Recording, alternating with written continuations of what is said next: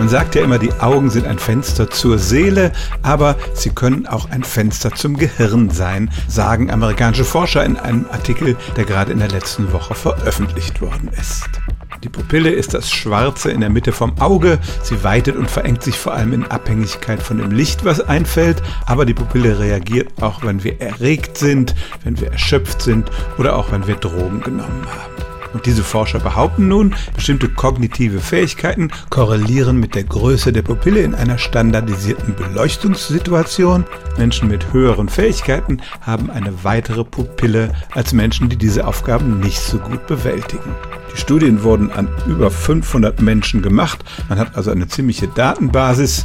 Die Probanden mussten am Bildschirm verschiedene Aufgaben durchführen. Es ging nicht nur um Knobeleien, sondern auch um die Fähigkeit, sich auf bestimmte Aufgaben zu konzentrieren. Und der Zusammenhang war ziemlich beeindruckend. Die Forscher haben auch eine Hypothese, wie das funktioniert, denn die Hirnregion, die die Pupille steuert, ist auch zuständig für die Koordination kognitiver Aufgaben, für unsere Konzentration und so weiter.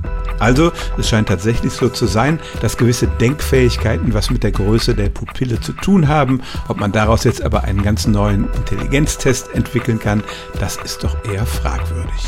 Stellen auch Sie Ihre alltäglichste Frage unter stimmtz.radio1.de.